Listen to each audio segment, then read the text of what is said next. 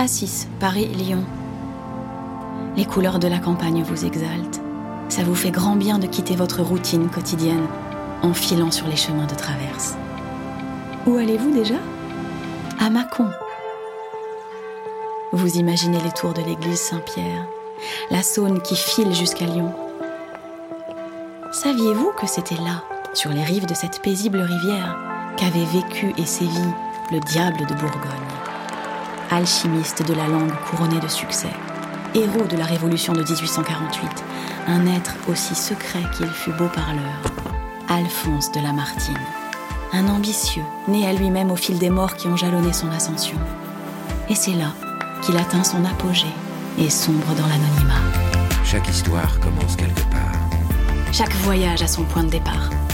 Chaque légende a ses racines. Vous, écoutez Panorama, une aventure contée par Denis Podalides. Sortie Mâcon. Les, trois morts de la Martine. 18 juillet 1847, aux alentours de 3 heures de l'après-midi. Le ciel est dégagé, il fait très lourd. Sur le chemin de Mâcon, Alphonse de Lamartine ressent une sorte de langueur à l'intérieur de sa poitrine. Il doit se rendre à un banquet donné en son honneur. Mais il s'ennuie déjà. Il a la tête ailleurs. Dans la poche intérieure de son frac, il tâte le petit carnet noir. Depuis quelques semaines, le fantôme de Julie l'assaille sans répit.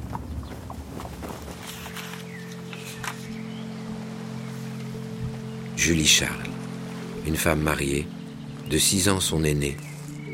Il revoit ses cheveux, il entend sa voix. En trois jours, sur les bords du lac du Bourget, il l'avait séduite. Il s'était aimé. Julie lui écrivait sa passion jusque dans les marges de ses lettres. Elle était morte d'une tuberculose aiguë le 18 décembre 1818. C'était il y a près de 30 ans. Lamartine n'était encore personne. Mais sa vie s'effondra comme un château de cartes. Il pleura, il souffrit. 18 décembre 1818. Un seul être vous manque et tout est dépeuplé, écrira-t-il. Dans sa tourmente, Lamartine rédigea ses plus beaux poèmes, il alla les déclamer, le visage pâle, dans les salons du tout Paris, où les femmes s'extasiaient sur son beau profil et ses longues mains. Ce furent ses tout premiers succès. La mort, la gloire, main dans la main. La publication des poèmes permit à Lamartine d'obtenir son premier poste de diplomate et de rencontrer Marie-Anne, sa chère et tendre épouse. Dans la calèche, à côté de lui, Marie-Anne contemple les paysages chargés de vignes et d'arbres gorgés de fruits et de souvenirs. Le ciel commence doucement à se couvrir de nuages. Alphonse, pris d'une impulsion soudaine, lui serre la main et fait signe au cocher de s'arrêter.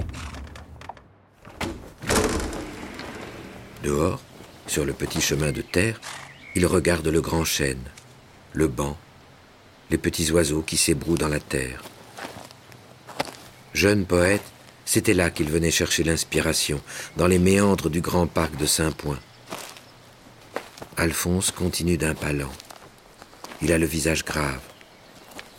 Il contourne un kiosque, gravit quelques marches et retrouve le caveau en pierre, juste à côté de la chapelle. Il l'a lui-même fait ériger. Il y prendra place un jour. Lamartine baisse la tête. Un long frisson parcourt son long corps anguleux. 18 décembre 1818, 18 novembre 1829, 18 décembre 1832. Trois dates qu'il ressasse comme une prière. 18 décembre 1818, 18 novembre 1829, 18 décembre 1832. Ces trois anges, Ces trois amours, ce sont les trois morts qui ont fait de lui ce qu'il est, un homme seul ou presque, et démuni. Un homme digne, pris dans la tourmente et la lumière de son siècle.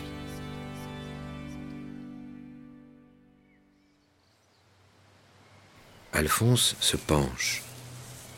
Il regarde à l'intérieur du caveau. Blanche, éternellement calme, il devine la figure de la gisante. Cette chère gisante, sa mère chérie. Cela fera bientôt vingt ans. L'Académie française venait alors de le porter au siège du général Daru, enfin reçu au Panthéon des Lettres, enfin couronné, enfin consacré. Cette joie, c'est avec sa mère qu'il voulut la partager en premier. Alix, sa mère, lut la lettre, fiévreuse et fière. Son Alphonse, oisif, mélancolique, souffreteux, dispendieux, séducteur, sujet de toutes ses craintes et de tous ses espoirs, couronné sous la coupole de l'Académie. Enfin. Madame de Lamartine se fit préparer un bain pour calmer ses nerfs un bain parfumé et huilé, mais si chaud qu'elle s'y ébouillanta. Son agonie dura deux jours. Alphonse, de nuit, arriva pour extraire le cercueil de sa mère. Il voulait l'embrasser une dernière fois. La gloire, la mort, main dans la main, encore et toujours. Triste fatalité. 18 novembre 1829.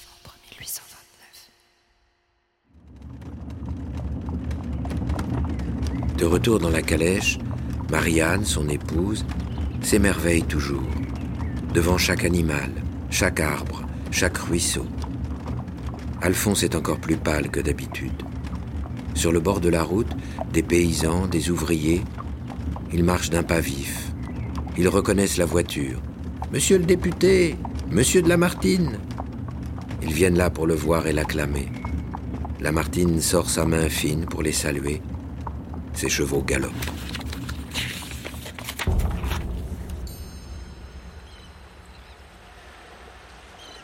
La politique est arrivée dans sa vie au retour d'un voyage en Orient, le 18 décembre 1832.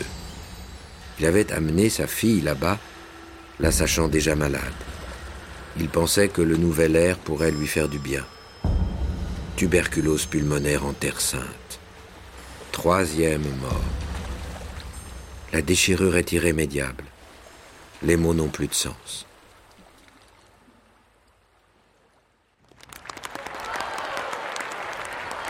Trois semaines plus tard, il est élu triomphalement député de Bergue au premier tour. La mort, la gloire, main dans la main. Avec le recul, la coïncidence lui paraît singulière. 18 décembre 1832.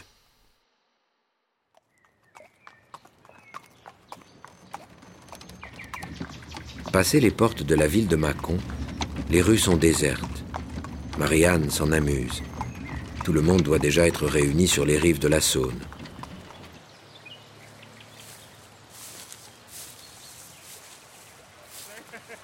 Lamartine regarde la grande tente installée au bord de l'eau. Des centaines d'admirateurs se pressent pour assister à l'événement. Non, des milliers. Les gens le reconnaissent, ils crient son nom. Le banquet a été ordonné officiellement pour célébrer le succès de son dernier livre. On célèbre surtout l'espoir d'un renouveau, républicain, libéral. On lui serre la main, on le congratule, on l'acclame, c'est le héros. Et doucement, Lamartine ressent l'espoir lui revenir et l'énergie le contaminer. Déjà sa douleur à la poitrine est oubliée.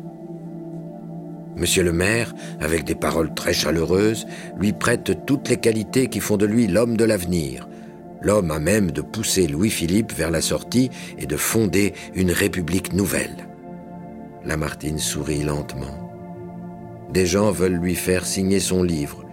Il le fait avec simplicité, des enfants lui apportent des fleurs, il les prend avec fierté. Le triomphe prend forme. Il y a d'autres députés, bien sûr, mais aussi des serruriers, des peintres, des plâtriers. tout le peuple français installé sur de longues tables, devant de belles assiettes. Marianne est juste à côté de lui, et elle lui serre la main. Lorsque Lamartine se lève pour prendre la parole, il découvre un ciel de tempête autour de la tente. Lorsqu'il monte sur l'estrade, le vent se met à souffler. Lorsqu'il prononce ses premiers mots, la pluie s'abat sur l'abri. Lamartine lève les bras. Les éclairs déchirent le ciel. Il déclame, il respire et vibre au rythme des éléments. Son visage se détache dans la lumière de la foudre. Sa voix s'illumine dans les assauts du vent. Et dans l'esprit des spectateurs, ce moment est la preuve que quelque chose de grand est en train de se préparer. Quelques mois plus tard, à Paris, on le porte sur les barricades. Lamartine décrète la Deuxième République, signe l'abolition de l'esclavage. Il est à l'avant-garde de toutes les luttes. Sa femme devient l'effigie du premier buste de Marianne. Lamartine n'a jamais autant pris la lumière que dans la tourmente de cette révolution. Mais lorsqu'il se présente à l'élection présidentielle, à peu près sûr de porter la voix d'une certaine idée de la France, le 18 décembre 1848, face à Louis-Napoléon Bonaparte, son score s'élève à 0,26%.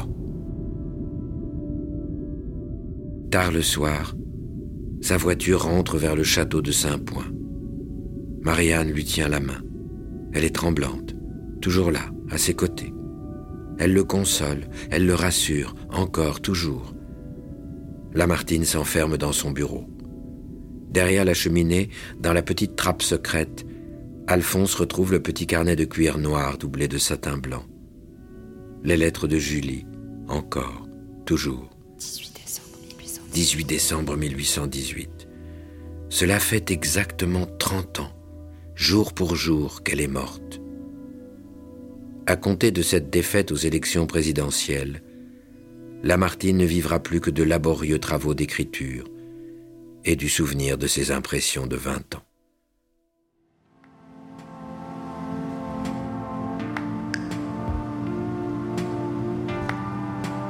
À Mâcon, dans la maison qui l'a vu naître, on peut encore admirer le portrait que le peintre Henri de Ken fit du poète et politique.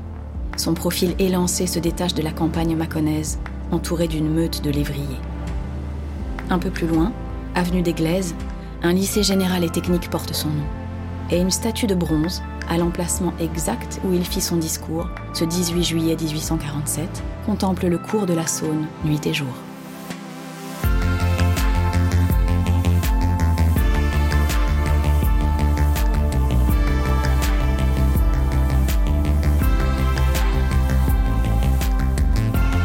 Amoureuses éperdues, chevaliers illustres, créatures fantastiques, leurs vies légendaires ont marqué les paysages que vous traversez et laissé leur empreinte dans le cœur des hommes et des femmes qui s'y sont aventurés.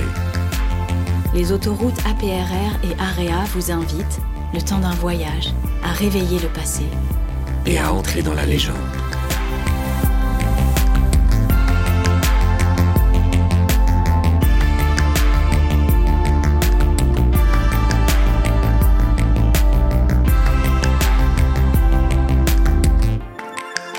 Vous avez écouté Panorama, avec les voix de Denis Podalides de la Comédie Française et Juliette Roudet.